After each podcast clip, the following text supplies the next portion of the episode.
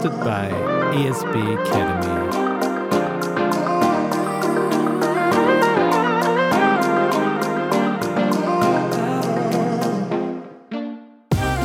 Podcast Nummer 6.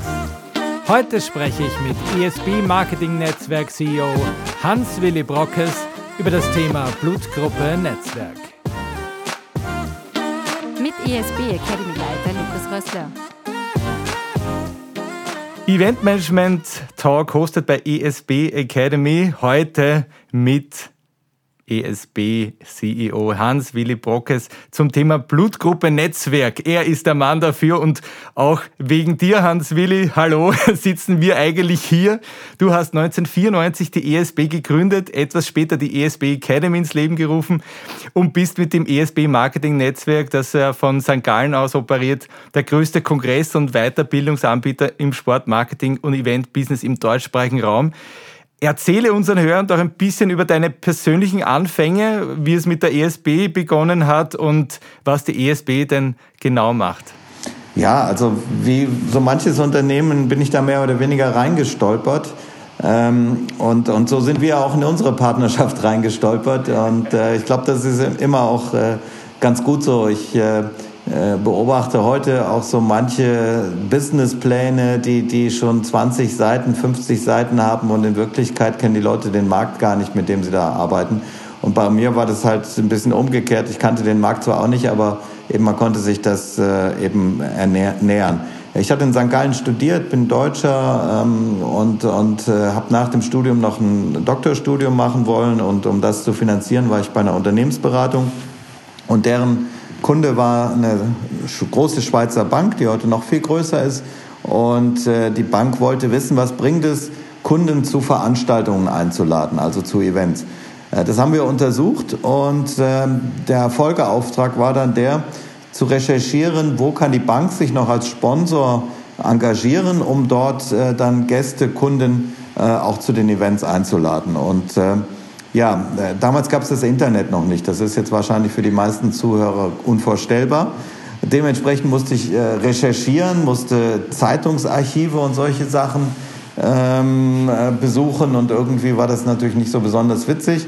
Und da bin ich zu meinem Chef gegangen und habe gesagt, wir sollten noch so eine Art Sponsoringbörse machen.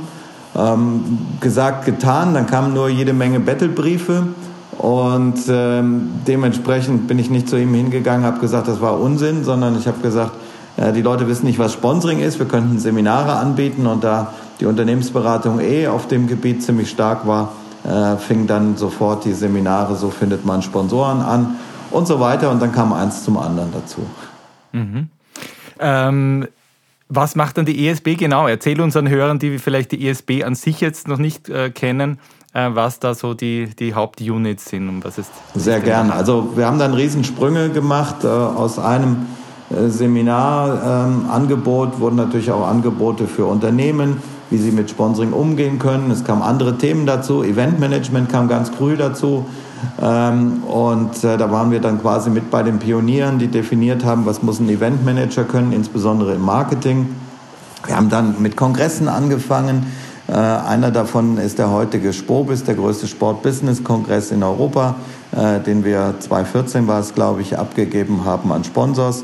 Äh, und ansonsten veranstalten wir aber heute um die 15 Kongresse und insgesamt 70 Veranstaltungen. Da gehören jetzt seit Corona natürlich auch Webforen dazu, Seminare, Lehrgänge und so weiter und so fort. Ähm, aber auch 2014 war für uns so eine strategische Weiterentwicklung. Erstens mal ESB steht für Europäische Sponsoringbörse und das war sicherlich äh, zunehmend äh, ein Begriff, der zu eng war. Wir waren längst im ganzen Sportmarketing, Event- und Entertainment-Marketing unterwegs, hatten auch den Schweizer Markenkongress inzwischen gegründet und äh, dementsprechend äh, mussten wir uns umbenennen, haben uns in ESB Marketing Netzwerk umbenannt und das ist heute auch der Fokus. Wir hatten vor Corona, waren wir knapp an den 600 äh, ESB-Partnern dran. Äh, heute sind es natürlich weniger. Wir kämpfen darum, dass wir über 500 bleiben, egal wie die Krise weitergeht. Äh, und die Partner stehen bei uns im Fokus und wir versuchen diesen Partnern, das sind zum einen Sponsoren, das sind Unternehmen, Marken, das sind Agenturen, das sind aber auch viel Clubs, ähm, Fußballclubs, Sportverbände und so weiter, Veranstalter jeder Art. Und denen versuchen wir Know-how, Kontakte und eben auch eine Kommunikationsplattform zu bieten. Hm, da sind wir auch schon im Thema sozusagen Netzwerken. Du bist ja ein Vollblut-Netzwerker, Kommunikator und Mentor. Ähm, ich bin auch immer sehr fasziniert, sozusagen, wie, wie du die richtigen Leute und Ideen auch zusammenbringst und daraus etwas überhaupt entstehen kann. Ähm, warum hast du dich diesem Thema Netzwerken verschrieben? Was, was ist so dein Bezug innerlich gesehen? Also ganz ehrlich mal, ähm, erstmal den Begriff Netzwerk finde ich doof. wenn, ich wenn ich einen besseren finden würde, ähm, dann, dann würde ich das gerne umbenennen. Wir nennen im Übrigen die, die Dienstleistung, wenn wir zwei Leute zusammenbringen, nennen wir Matchmaking. Äh, das finde find ich schon mal viel attraktiver und zeigt eben auch, dass es nicht einfach nur so, so was Allgemeines, ich bringe zwei Leute zusammen oder sonst was, ähm, sondern ähm, das hat sich natürlich bei uns entwickelt, weil zuerst die Kongress- und Seminarteilnehmer vielleicht irgendwo auf der Suche waren nach irgendeinem Thema oder auch Kunden gesucht haben und wir als Sponsoring-Börse natürlich dann eben die zusammengebracht haben. Wir haben das aber nicht vermitteln genannt, ähm, weil vermitteln immer so suggeriert, dass da eine Provision oder ähnliches fließt. Und wir haben das Zusammenbringen immer als Dienstleistung gesehen. Das ist ja auch ganz typisch. Man geht zu einem Kongress oder zu einem anderen Event hin, im Businessbereich zumindest, um ähm, jemanden kennenzulernen, um vielleicht neue Kontakte zu generieren, im besten Fall neue Kunden und, oder Kooperationspartner. Und äh, daraus haben wir natürlich im Laufe der Zeit immer stärker äh, uns, uns äh, weiterentwickelt und überlegt, äh, wie können wir das systematisieren. Ähm, haben dann unter anderem für unsere Partner auch ein Tool, das ist unsere Matchmaking-Maschine, äh, wo wir einfach ein Thema nehmen und alle Partner durchgehen nach, nach bestimmten Kriterien. Und äh, dann ist ein Riesenvorteil, dass wir die Partner zusammenbringen mit einer Idee und dann sind wir außen vor. Den Rest müssen oder sollen die auch selber machen. Und somit haben wir viel Ahnung oberflächlich, aber wir verlieren nicht die Zeit und auch nicht die Laune dadurch, dass man dann im Detail vielleicht scheitert, sondern ich sag mal so, wir matchen einfach äh, so ein bisschen ein lebender Tinder. Aber ist das auch etwas, was dich persönlich auch sehr begeistert, dieses Menschen zusammenbringen, zu sehen, dass daraus etwas anderes wieder wächst, ein neues Business entstehen kann? Ja, absolut. Ähm, ich sag mal, das ist Laune und Frust in einem.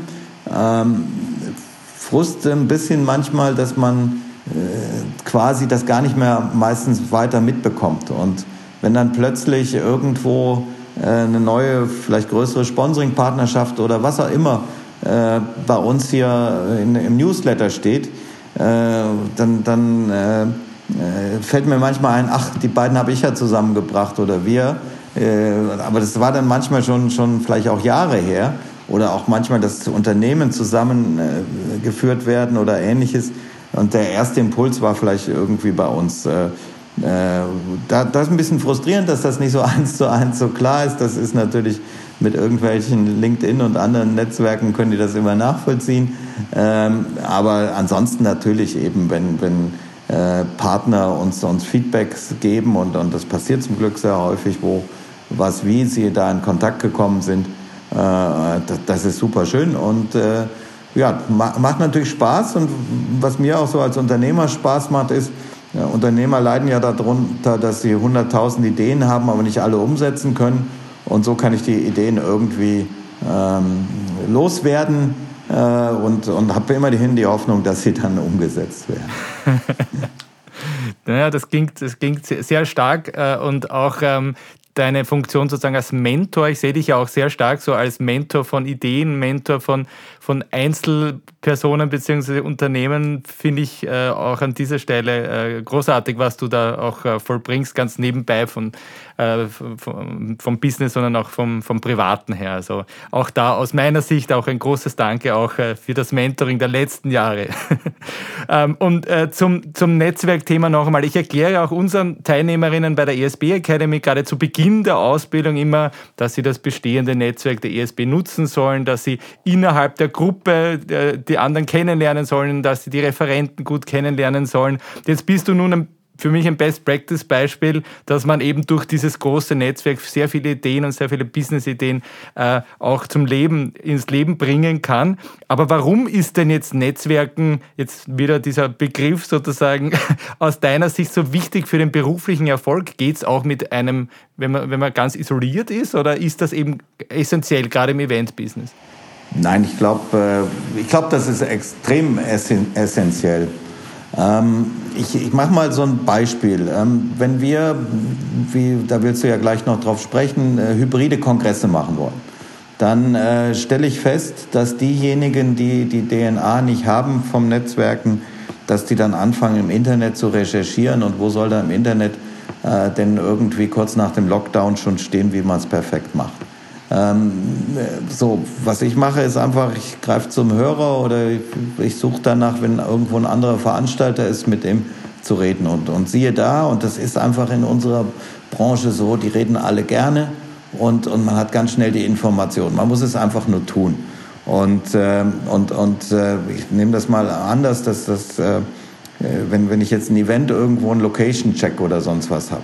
Äh, mir, mir wird ja ganz übel, wenn ich äh, da höre, wie schwer das ist, äh, eine Location sich anzusehen, wenn sie bespielt wird. Ja, weil die äh, Vermieter furchtbare Angst davor haben, dass äh, ein Veranstalter einen anderen trifft. Ne? Also das sind für mich so typische Geschichten. Ähm, das ist totaler Schwachsinn. Wenn ich irgendwo sehen will, wie die Location bespielt wird, dann rufe ich den Veranstalter, bei dem ich mal reingucken will, an, sage dem, was ich mache, lade ihn herzlich ein, dass er bei mir auch gerne mal vorbeischauen kann und komme logischerweise nicht morgens, wenn die Veranstaltung anfängt, sondern irgendwann, wenn sie in der zweiten Hälfte ist und, und gucke mir das an und trinke einen Kaffee mit dem Veranstalter, wenn er Zeit und Lust hat. Und äh, ähm, ja, und, und, und dafür muss ich niemanden vorerkennen, sondern ich muss einfach auf die Menschen zugehen. Und ähm, vielleicht äh, bei aller Digitalisierung, wir spielen das Spiel ja auch, ist das ja auch so ein bisschen so, wir hatten vorhin Tinder genannt, so eine Tinderisierung.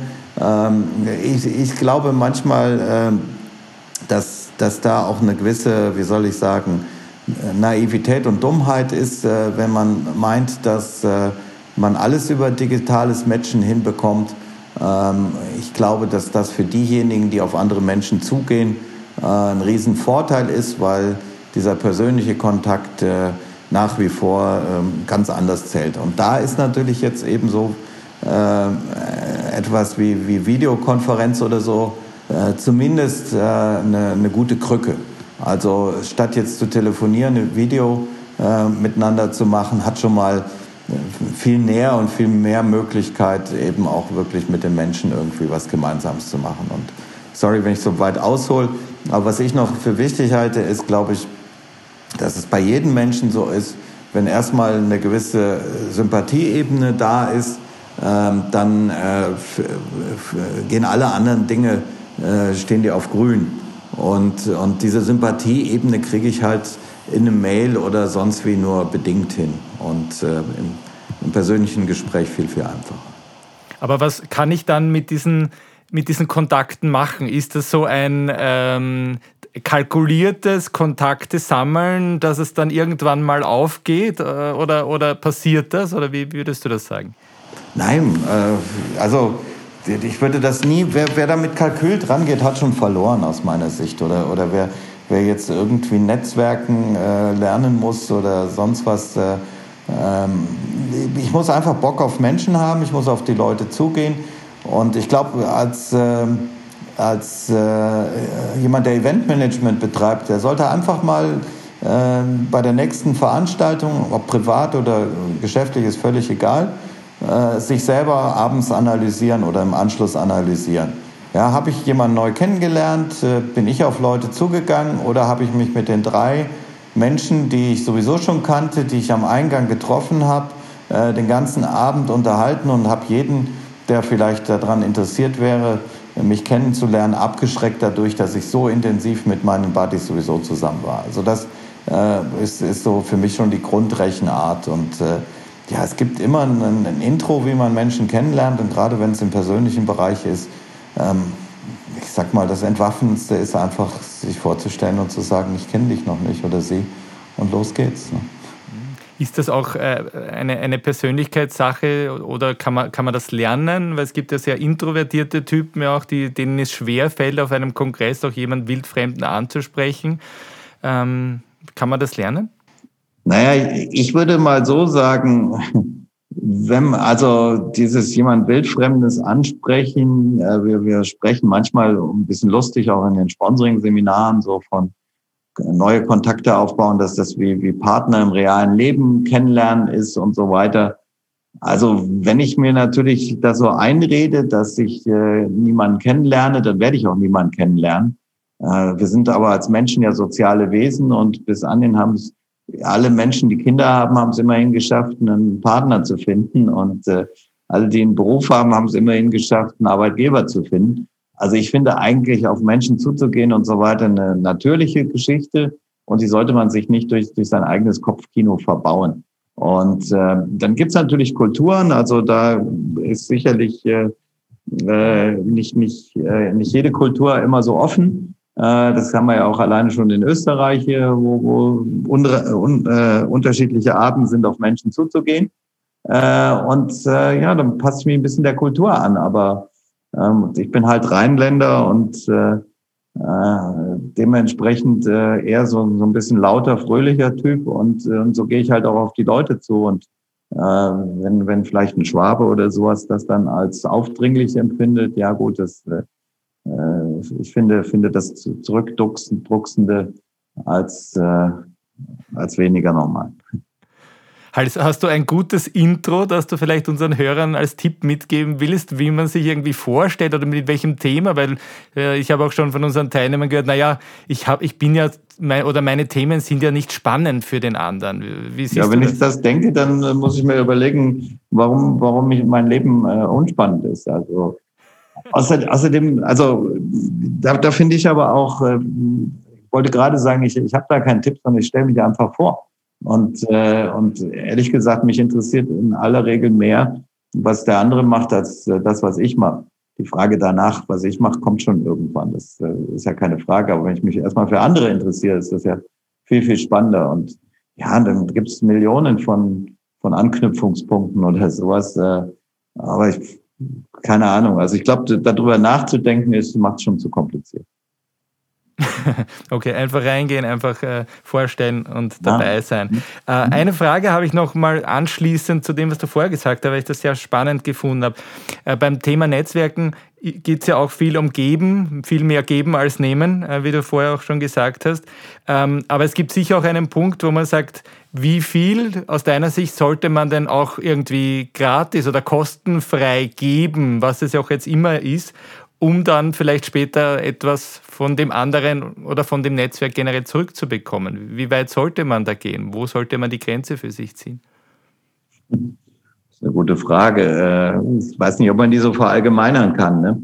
Ähm, äh, grundsätzlich bin ich immer ein bisschen skeptisch, also gerade auch Agenturen in unserem Markt, äh, wenn die sagen, ja, sie haben die tollen Konzepte und dann fragst du nach, ja, in welche Richtung oder sowas. Ja, nee, das machen wir nur ähm, nur auf, auf Honorarbasis oder sowas, ähm, dann, dann wird's für mich schon skeptisch. Also ich, ich denke mir so ein bisschen Ideen und so weiter, äh, dass du fragtest ja vorhin auch nach den Kontakten, die gibt's wie Sand am Meer.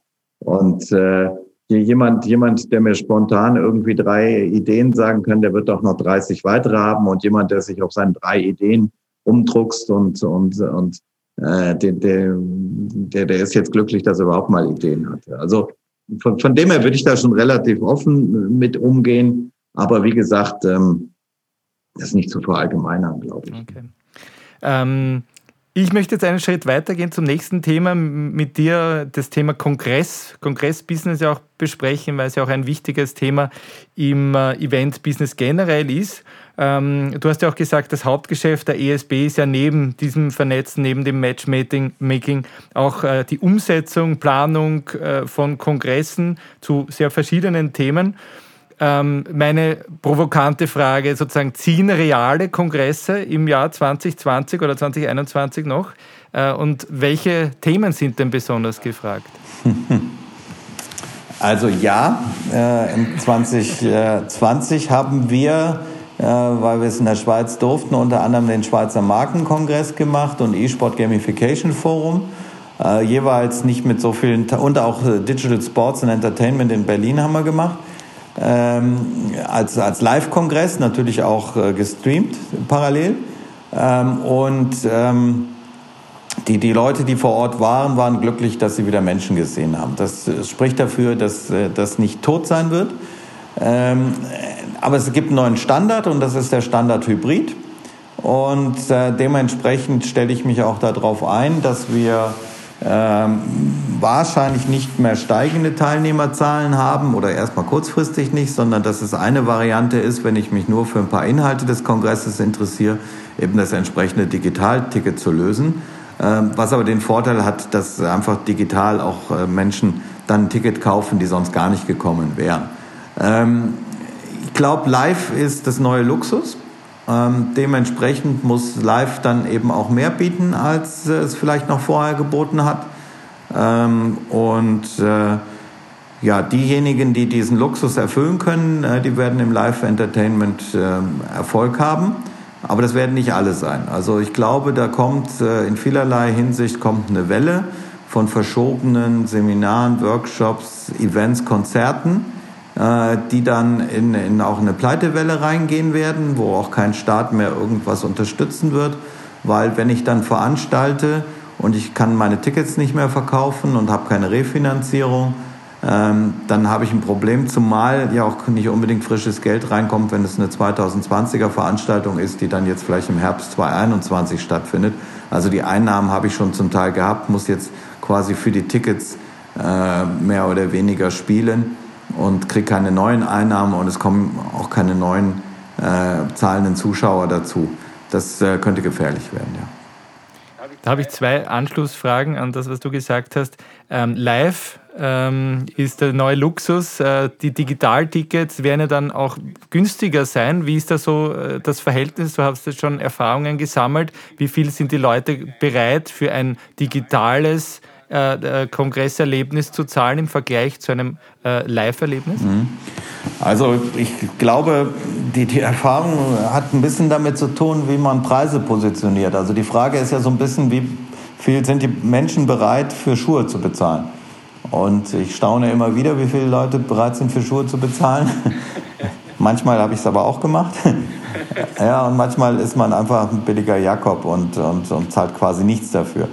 Ähm, ich glaube, so ist das letztendlich mit, mit digitalem Content auch. Also wir haben uns entschieden, dass wir durch alles hinweg das Digitalticket immer ein Drittel vom Live-Ticket machen, vom Wert.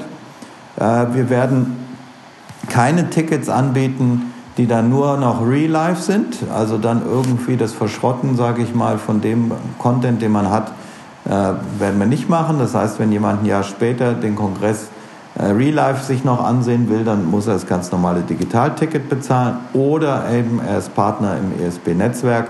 Äh, dann kann er auf den kompletten Content zurückgreifen, was dann für die Mitgliedschaft äh, dann auch wieder ein Riesenvorteil ist, weil ich dann zunehmend auf ein Archiv von Know-how aufbauen kann und dementsprechend versuchen wir die Politik, versuchen wir die Preise durchzuziehen.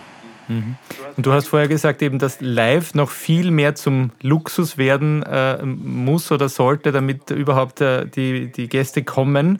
Wie muss denn jetzt ein Kongress im nächsten Jahr oder übernächsten Jahr aussehen, äh, damit es sich lohnt für jemanden, sich in den Flug, ins Flugzeug zu setzen und zwei Tage auf diesem Kongress zu sein? Was gibt es da für Möglichkeiten, die du auch im Kopf hast und äh, sicher auch schon planst?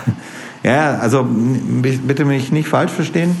Ähm, die live, überhaupt die Entscheidung, Live-Ticket zu buchen, ist Luxus. Und äh, ich sag mal, so wie, eine Flug, wie ein Flugzeug, äh, das ist dann halt jetzt die Business Class oder die First Class. Und äh, dass das dann ein bisschen anders abgeht als in der Economy, sprich digital, ist klar. Also ich musste auch vor Ort vernünftig was bieten. Das würde ich jetzt mal einfach unterstellen, dass das nicht viel anders ist, wie wir es in der Vergangenheit auch gemacht haben, weil wir immer schon Wert darauf gelegt haben, dass wir nicht einfach Kongress, sondern auch ein Ambiente und, und eben die Leuten die Möglichkeit gibt, sich kennenzulernen, sich zu treffen. Äh, und das Catering und, und das Ambiente vom Hotel oder wo auch immer wir sind, von der Event-Location, auch im Premium-Segment ist. Ähm, ich glaube, im nächsten Schritt kommt es dann einfach auch nochmal auf Convenience an. Nicht? Also ähm, ja, wie man zum Beispiel digital das Kongresserlebnis äh, aufbereitet. Äh, ich stelle mir zum Beispiel vor, dass wir auch äh, daran weiterarbeiten, dass man sich beim Kongress kennenlernen kann, aber gleichzeitig auch mit denen, die digital äh, sind, äh, chatten und, und so weiter, sich auseinandersetzen können. Das wollen wir alles auf Smartphone bringen. Äh, geht ja zum Teil auch schon. Äh, Frage ist, wie die Lösungen dann aussehen. Mhm. Ähm, ihr habt ja auch die Sport und Marke zum Beispiel in Wien ja auch schon äh, komplett digital durchgeführt. Äh, ich habe mir da äh, dein, dein Podcast-Gespräch auch mit 90 Minuten-Chef äh, Viola äh, gestern durchgehört in der Recherche. Ähm, und da hast du auch gesagt, dass äh, die Kongresse auch nicht nur ähm, das Ansehen von Referenten beinhaltet, sondern auch äh, quasi Messestände. Wie kann man sich das vorstellen? Mit welcher Software arbeitet ihr oder wie, wie kann man die, sich dieses digitale Kongresserlebnis der Zukunft vorstellen? Mhm. Also das ist jetzt interessant, weil das war am 15. Mai, also äh, nach Shutdown und allem.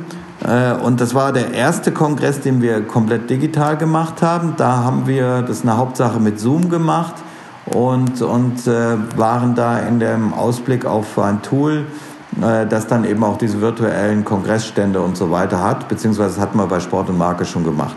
Wir sind inzwischen davon abgekommen, dass wir virtuelle Messestände machen, weil wir festgestellt haben, dass die nicht wirklich besucht werden, äh, sondern wir haben unsere eigene Oberfläche im Kongress, äh, äh in der Kongress-Website und äh, diese Oberfläche bespielen wir ähm, äh, auch mit sogenannten Business Zone Artikeln, wo also die Kongresspartner und so weiter sich vorstellen. Und es gibt virtuelles Networking äh, wo, wo, und auch Matchmaking, dass man quasi bei uns äh, einen Mitarbeiter äh, fragen kann, ob er dann Kontakt herstellt, äh, was wir dann auch wieder via Zoom und so weiter machen. Aber wir machen diese virtuellen Messestände nicht mehr. Der Aufwand, auch gerade was man dann an, an Material machen muss und was man da definieren muss und so weiter, war zu groß zu den wenigen Besuchen, die es dann gab. Okay, aber ihr macht es grundsätzlich über Zoom. Habe ich das richtig Nee, jetzt nicht mehr. Ähm, okay. Das äh, sind Kombinationen, aber ausgestreamt äh, über Vimeo, weil es einfach stabiler läuft und, und äh, uns, uns dann auch äh, Möglichkeiten gibt, quasi Dinge zu mischen und so weiter. Und ähm, aber äh, Zoom nutzen wir häufig noch, um die Referenten dazu zu holen, weil das weit verbreitet ist und so eine Möglichkeit gibt, eben äh, dann, dann quasi eine Parallelleitung aufzubauen. Mhm.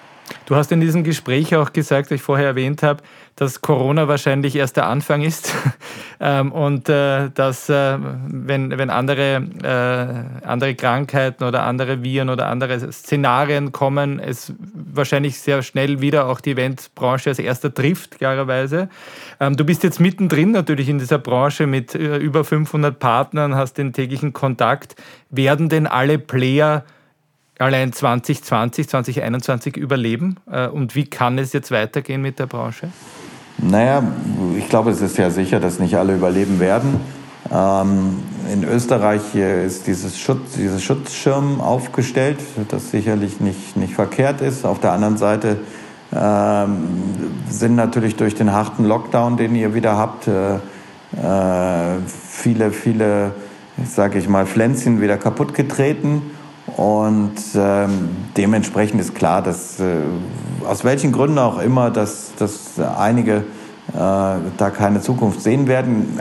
Ich würde auch davor warnen, äh, jetzt einfach zu hoffen, dass irgendwann Corona vorbei ist und alles wieder wie gewohnt, weil die Zuschauer werden nicht in der Masse wieder zurückkommen.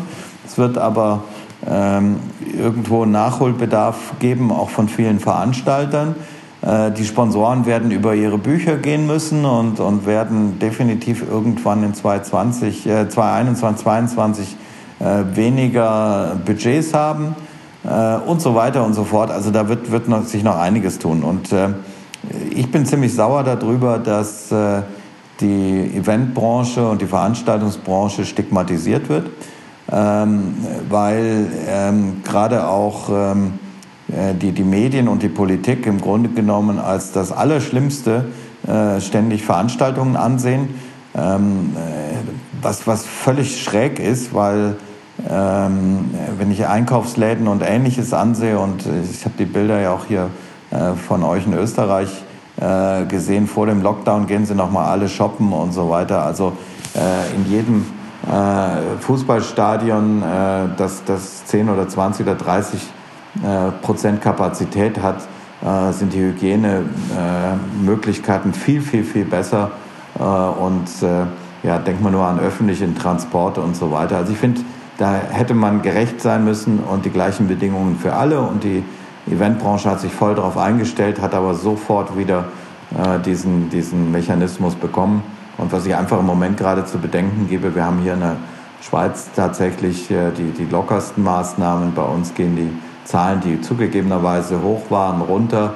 Äh, da, wo, wo jetzt alle wieder, wieder home äh, eingeschlossen sind, äh, gehen die Zahlen zum Teil nicht so runter. Also ähm, ich glaube, dass es viel, viel sinnvoller wäre, wenn die Leute eben diese Regeln überall einhalten, auch da mehr drauf getrimmt sind, statt dass sie sich jetzt privat treffen und da äh, alle Regeln nicht mehr äh, einhalten. Und äh, ja, wie gesagt, äh, für die Branche einfach eine Katastrophe. Mhm. Ähm, ich denke auch äh, in der Branche gibt es natürlich auch Unterschiede. Also bei Kongressen wird es wahrscheinlich leichter gehen, hier Sitzplätze und äh, Sicherheitskonzepte zu definieren. Wie siehst du das bei großen Festivals, Musikfestivals, Konzerte, wo sich 10.000 Leute in einer kleinen oder in einer Halle drängen? Ist das da auch, hast du da auch die gleiche Meinung dazu? Ähm, ja, ja und nein. Also ähm, die, die nächste Frage ist, also das Drängen geht jetzt im Moment, das ginge jetzt nicht, das ist ja logisch. Ne? So, aber wir, wir haben Schnelltests, äh, wir werden irgendwann Impfungen haben äh, und, und, und. Man muss einfach Bedingungen schaffen. Also ich bin, bin da ganz nüchtern. Ich bin der Meinung, dass, äh, dass wir mit dem Virus leben müssen. Und das, was du vorhin zitiert hast, war ja einfach, dass die nächste Krankheit wird auch kommen. Und die Asiaten haben uns das vorgemacht, dann halt alle Masken an und, und weiter geht's wenn man sich überlegt, wie wir in Mitteleuropa äh, diskutiert haben über die Sinnhaftigkeit der Masken oder nicht. Also irgendwas bringen sie. Also warum ziehen wir sie nicht an? Äh, das gleiche ist die App. Ich meine, äh, was, was für ein... Äh, äh, also wir, wir, wir, wir bringen Leute, die sich, also Selbstständige, die sich von der Brücke äh, stürzen werden, die, die sind nicht so viel wert als dass man sagt, okay, Datenschutz unter den und den Bedingungen und dann bitteschön nutze ich die App. Und das wäre ja auch zum Beispiel, um das durchzusetzen, dass diejenigen, die die App benutzen und 14 Tage, drei Wochen benutzt haben ohne Meldung, dass die dann bei einer Veranstaltung rein dürfen. Und so wären ja auch Möglichkeiten, um sowas durchzusetzen. Ja, also wir, wir sind gespannt alle, wie es nächstes Jahr weitergeht und vor allem mit der Eventbranche. Ähm, ich möchte jetzt da einen, einen, harten Cut machen, um wieder zu etwas sehr Positiven zu kommen, nämlich ich möchte gerne ein bisschen mehr für unsere Hörer über dich erfahren. Ähm, du bist ja auch äh, seit Kindestagen leidenschaftlicher Radrennfahrer. Ähm, hat dich das auch irgendwie fürs Business geprägt, dieses Durchhalten? Äh, was kann man sich da mitnehmen? Ja, das war die angedrohte persönliche Schiene. Ne? ähm, also, wenn du sagst, ich war von Kindesbeinen an leidenschaftlicher Radfahrer, ist das eigentlich nicht ganz so richtig. Ich bin einfach brutal gerne Rennen gefahren, um, um da irgendwas zu gewinnen. Und äh, ich bin un, äußerst ungern Rad gefahren. äh, wie, wie jede Anstrengung. Äh, aber dementsprechend wusste man, dass man was dafür tun muss, um erfolgreich zu sein.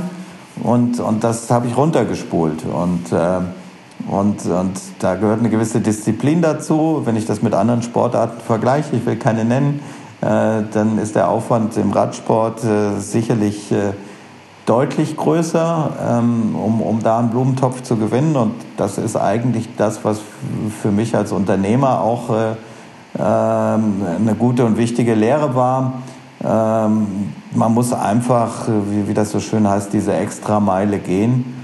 Und ähm, kleine Anekdote aus der Radsportzeit. Äh, Jürgen und ich, wir waren sehr ambitioniert in dem Dorfverein, wo wir waren. Und die anderen fünf, sechs, sieben, die mit uns äh, am Anfang gefahren sind, die hatten immer noch Hausaufgaben zu machen und mussten, äh, hatten Angst, dass sie nass werden oder ich weiß nicht was, oder es war zu kalt auf dem Rad oder sie hatten zu wenig zu trinken dabei. Es gab immer irgendeine Ausrede. Und Jürgen und ich haben uns dann relativ schnell angewöhnt, dass wir meistens die Runde, die wir mit den anderen gefahren waren, dann einfach nochmal wiederholt haben. Und von dem her war das dann, äh, sage ich mal, komplett talentfrei, äh, relativ schnell so, dass wir einfach besser waren und, äh, und dementsprechend dann auch zu, zu, zu einem anderen äh, Verein gegangen sind und so weiter und so fort. Und, äh, aber die Extrameile macht einfach viel aus und das ist in unserer Branche ja genauso. Ne? Ja, natürlich, klar. Und da frage ich mich auch dann, wie schaffst du es denn? Du hast vorher gesagt, äh, die ESB hat über 500 Partner, vor, äh, vor Corona über 600 Partnern. Da gibt es natürlich auch viele Wünsche, viele, die mit dir persönlich über ihre Ideen und das Matchmaking auch sprechen möchten. Wie bringst du das unter in deinem Arbeitsalltag? Hat der Tag mehr als 24 Stunden? Nee, also erstens mal, ich bin ja überhaupt nicht alleine. Äh, ich betreue von den Partnern um die 140, was immer noch äh, sehr viel ist. Ähm, aber wir sind 30 äh, Mitarbeiter, frei und, und fest angestellt und da ist extrem viel delegierbar und, und da ist natürlich quasi in Anführungszeichen das kleine Geheimnis. Ähm, ja, und ansonsten muss man einfach Freude dabei haben. Und wer in unserer Branche ist und, und samstags abends zu, zu irgendeinem Anlass eingeladen wird, äh, der, der sollte nicht darüber nachdenken, ob das jetzt privat oder Business ist. Das ist ja furchtbar egal. Entweder ich habe Freude daran und gehe dahin oder ich bin im falschen Beruf. Ähm, ich habe gestern nach deinem Namen gegoogelt. Das habe ich zum ersten Mal gemacht. Da habe ich äh, 20.000 Suchergebnisse gefunden, Hans-Willi Brockes.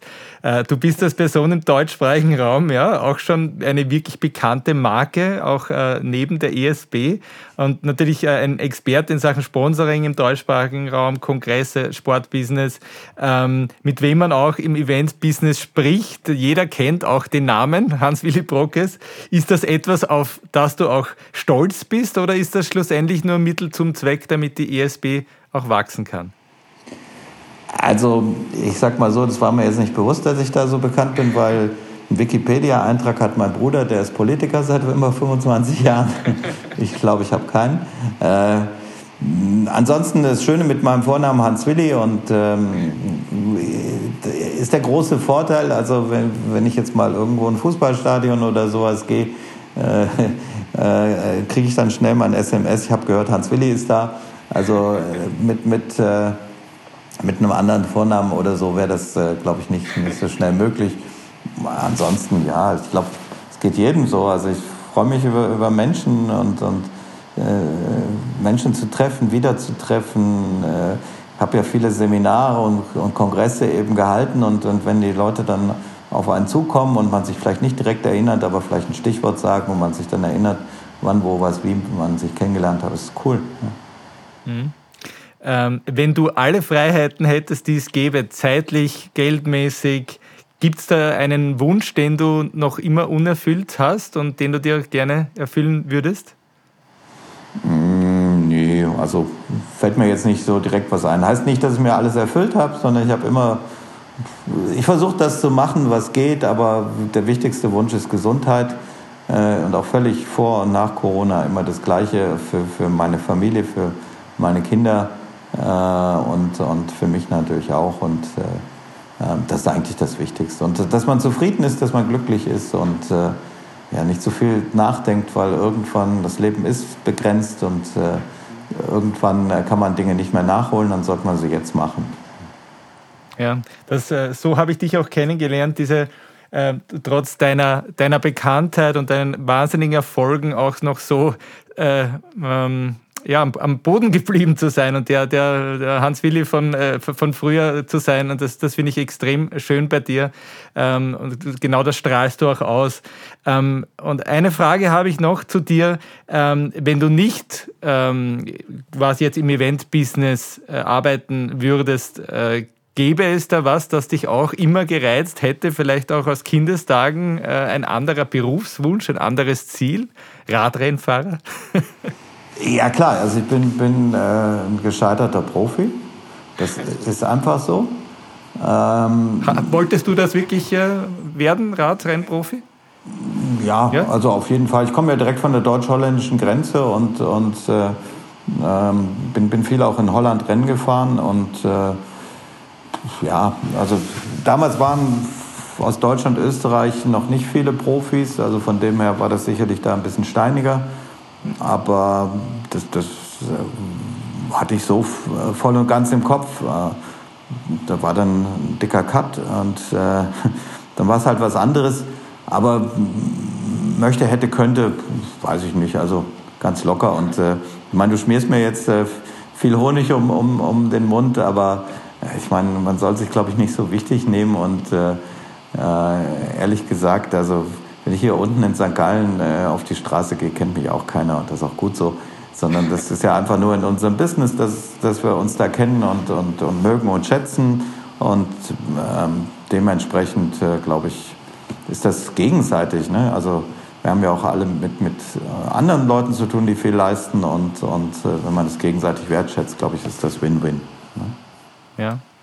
Und äh, ganz zum Abschluss äh, dieser Episode frage ich dich auch, äh, wie alle anderen davor, hast du Tipps für unsere ähm, Teilnehmer, für unsere Absolventen, für unsere Hörer, die jetzt dein, deinen Werdegang auch mitbekommen haben, ähm, wenn die auch ins Event-Business gehen möchten. Was sind so äh, zwei, drei äh, Tipps aus deiner Erfahrung, ähm, wie man es angehen sollte, um erfolgreich im Event-Business zu werden? Ja, vielleicht äh, äh, gar nicht so viel darüber nachdenken.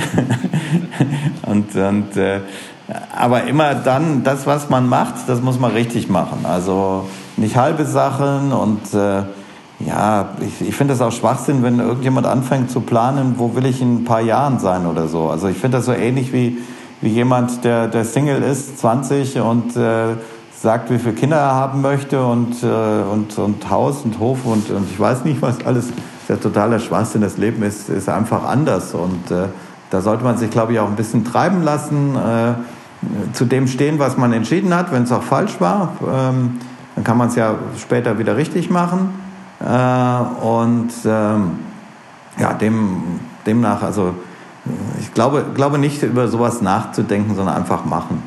Nicht? Und äh, ja, vielleicht ein Punkt, äh, der, der, äh, ich sag mal so, ich, ich bin jetzt nicht derjenige, der acht Stunden Schlaf braucht. Ich glaube auch, dass das so ein Mythos ist, dass man die braucht, weil wenn man das für sich definiert, dann braucht man sie.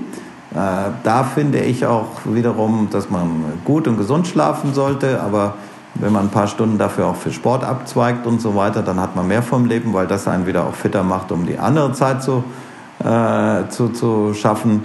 Und, und äh, dann kriegt man auch viel da rein. Und äh, eben, ich sag mal so, ich bin dann auch ein bisschen chaotisch zugegebenerweise.